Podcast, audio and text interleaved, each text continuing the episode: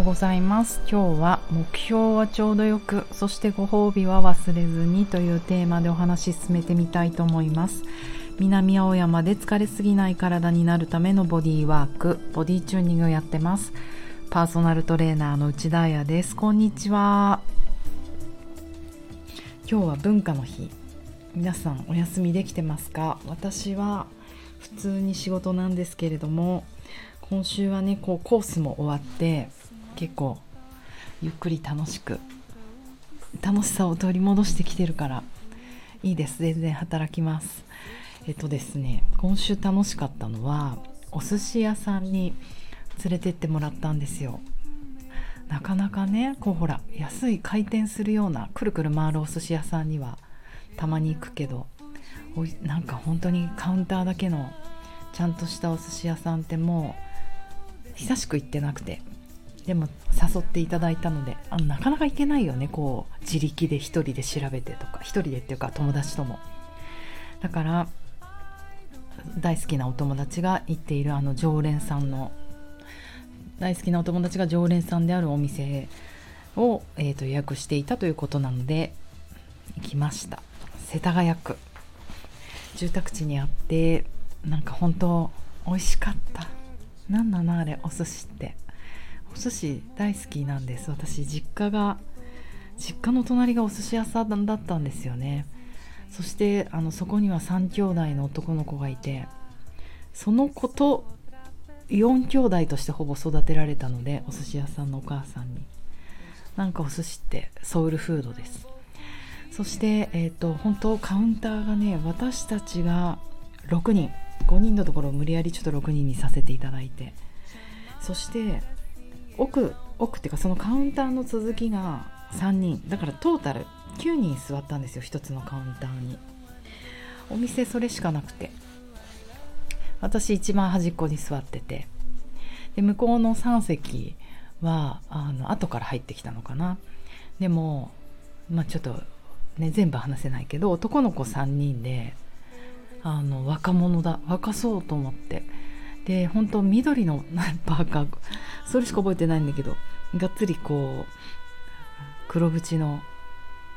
エフェクターみたいなあの眼鏡かけて。えー、っとそして緑のパーカー着てる子がいてひげがカウンターにつくぐらい長い男の子とかいてとにかくまあちょっと3人華やかな3人で私の中では予想では YouTuber に違いない。すごいな YouTuber 若いのにお金稼いでこんなとこ食べに来るんだなぐらいに思っていたんですよ。でもねあのー、先に彼らが帰って私たちがまだ6人で飲んだり食べたりしてて。そこでこうみんなもちゃんとチェックしてんだよね。あとお店のオーナーさんもオーナー？なんていうんだっけ？握ってくれる大将か。もうちょっと教えてくれたんだけど。誰だか分かった？って言われて。私はもう絶対 YouTuber と思ってたら全然違ってあのー、今年だっけあれ今年に世界的な野球の大会があったじゃないですか。それに出てた人が1人いたであとはなんか無駄にかっこいい子がいるなと思ったらやっぱりその子は俳優で。もう一人の子はなんか有名なバンドのドラマーでみたいな。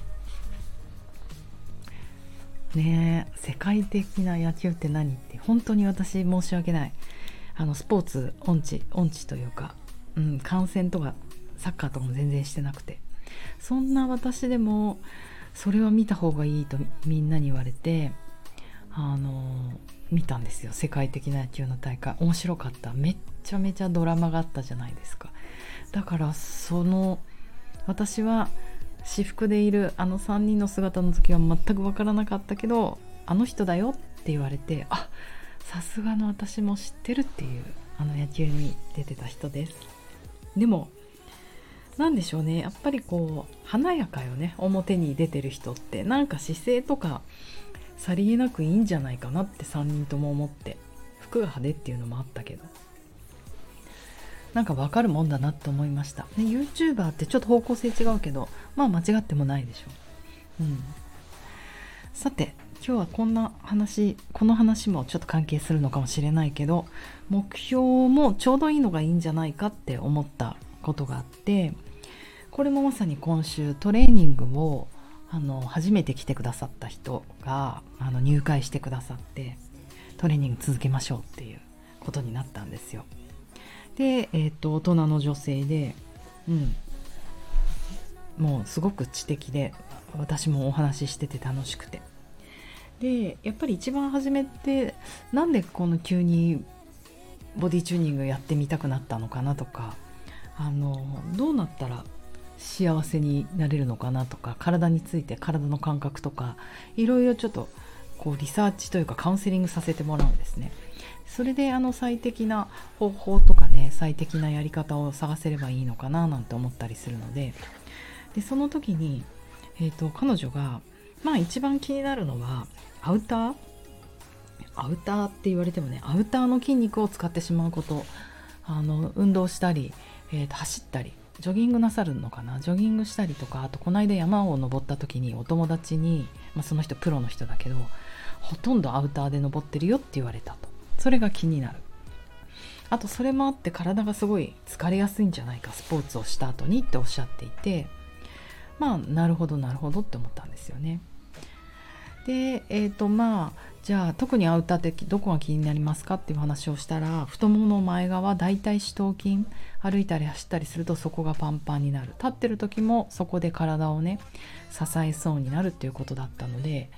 じゃあまあまず大腿四頭筋確かにアウターだよね太ももの前側。じゃあそこを緩めるようにしてうん結局代償が起きてるんだよね。それを使わないで内ももとかハムストリングとか後ろの筋肉で立てるようにまあ重心からちょっと変えていかなきゃいけない。まあひいてはあの姿勢から変えていかなきゃいけない。やはりあの緊張体質というか体にね力が入られるのかなと思ったのであの逆に背骨のカーブがないんですね。グッてまっすぐになっちゃってるので背骨のカーブが出てくるような緩まるところには緩まる。使うところは使うみたいな筋肉のね使い方。そう。あの使い方なんですよ要は。使い方を変えていけるといいですねみたいな話をしていて。まあそれで通常のレッスン終わったんですね。でそしてまたいろいろ終わった後にねちょっとお話ししてる時になんと実はみたいな。私3年後にどうしてもやりたいことがあってだから体を変えに来たんだと思うんですって言葉が分かりました。でレッスン終わった後に言っていてさらにこんなこと話すつもりなかったんじゃないなかあこんなこと話すつもりなかったんですけどねははっておっしゃっててほほ面白いなって思ったのとなんかこう不思、うん、違和感とまではいかないけどなんか不思議って思ったのは3年後の目標なんだろうって。いやまずは何かねあの大きな目標とかやりたいなと思うことがあってでそれが体づくりから始めようと思うこと。別にほらダンサーじゃなくてもスポーツ選手じゃなくてもなんかそれって素晴らしいなって思うんですよ。そこにはすごく共感。あいいねいいね。こういう一般の人が増えてきたらどんどんヘルシーな世界が広がるのにって思ったりして。だけれども3年後って結構でかいじゃないですか。もうなんか純粋にピュアに「えなんで明日からやればいいじゃないですか」ってサクッて言っちゃったんだけどほんと心からそう思ったんですよね。そんなに明確にやろうと思ってることは3年まで寝かさなくていいんでは。みどう？このアイディア。あのー、でもきっと世の中の社会ってあのちゃんと目標をガッと掲げてあとチームでやっていくこととかあとビジネス的なことですよね。目標をちゃんと高く掲げてそれに向かってこうみんなで一目散に走っていくっていうとおかしいけど目標に向かって走っていくっていうことが正しいとされてるだろうしだからお金が稼げるのかもしれないですけれどもあのなんかちょっとボディーワークの世界とか体づくりの世界ってなんかあの違う考え方があってもいいんじゃないかななんて思うんですけれども逆に私はそんなに明確に目標が見えてるんだったらあの本当に今日からやればいいのにって思うタイプでうん。なんだろう。その目標の内容を聞いてないです。目標が多分ねものすごく高いんだと思われるんですよ。こう意識が高い方なので。でさっきね Google でもこの目標設定ってどういう感じなんだろうみんなと思ったら目標は高ければ高いほどいいみたいなことを掲げてるそれこそビジネスのすごい人たちとかがいっぱいいてあなるほど。ビジネスマンたちはこういうカルチャーなんだと思って。すいません本当に。お金が稼げない私はね。あの思わず驚いちゃうんだけど結局じゃあ体作りにおいては体作りにおいてはどうだろうって思うともう一番はやんなきゃいけないことは継続なんですよ。うん、だから目標が高すぎるとあと遠すぎる。3年とか5年とか。もうその間にいろいろ起こるわけじゃないですか事件は。自分のこともあったり親のこともあったり。お子さんいらっしゃったらお子さんのこともあったりもう手を変え品を変えあのストレスとかは降ってくるものなのでなかなかくじけやすいと思うんですねあんまり遠いと。だからなんかどちらかというと私は目標設定があのなんか低めにして低めというか毎日できるような楽しいことにしてあの気づいたらあれ3年経っちゃったあれ気づいたらその目標達成できちゃったみたいな風に持っていけるのが一番そうね私の立場から言わせていただくと一番体にストレスがかからないんじゃないかと思うんですよ。要は体に緊張が走らない、うん、もう目標が高ければ高いほどあと3年後にそこまで行くぞって思った瞬間になんかちょっと私今胸ドキドキしてますし意外に声が高揚してるし結構ね血の気が引いてる。そんな大げさ。だから体の緊張をグッてさせながら目標にずっと走ってくって体に負担がかかるんじゃないかなって思っちゃうんですよ。で強い人はね訓練されてる人たちは目標いきますけど結構な確率で脱落しちゃう人が多いんじゃないかなと思ってダイエットとかもそうですよね。だからあのなるべくゴール近くにしといてまあ初めは1週間後とか2週間後とかそれであのなんかね数字も少なくしたりしといた方が。あとは感じることってどちらかっていうと Now 本当に スピリチュアルカウンセラーみたいになってきますけど Here and Now で。感じることって今起きることなんですよね。だからもう未来の目標とかちょっと置いといてっていう感じで感じることをどんどんできるようになってその訓練ができるようになってくると体も絶対変わってくるんですよ。それはなんとなくクライアントさんたちを見ていて統計を見ていて思います。身体感覚がある人の方が体が変わる。当たり前ですよね。うん。だって体のことだから。そう。だからあのあんまり未来を見ちゃうと体を感じることができなくなっちゃうんじゃないかな。その瞬間に入れないんじゃないかなって思ったりしたんですよね。なんかふといい例があるといいなって思ったんですけれども今ちょっと考えてみたんですけど例えば高い目標高いから鷹イーグル鷹を狙うとするじゃないですか。すごい遠く1キロぐらい遠くに飛んでる鷹をパーンって何？撃って銃で。まあ嫌でもいいけど撃てるようになりたい。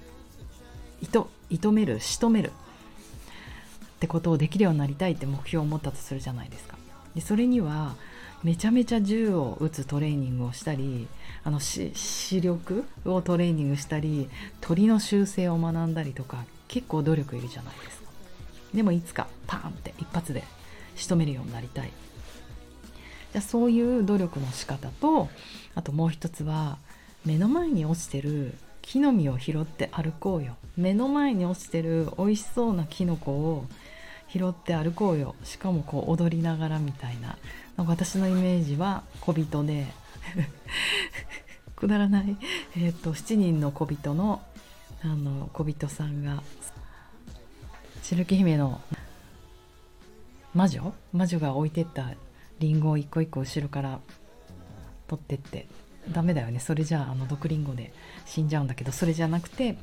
えーと、目の前に落ちてる木の実を一個一個拾ってパクパク食べながら景色を見ながら出てくるうさぎさんとかなんかカエルさんとかとみんなでダンシングしながら目の前のものを拾しかも落ちたものね。どんどんどんどん拾っていったら気づいたら1キロ歩いちゃってあれ？気づいたらバーンって銃で撃たれた仕留められた鷹がドーンって落ちてきて目の前にポンってなったからそれも食べちゃったみたいな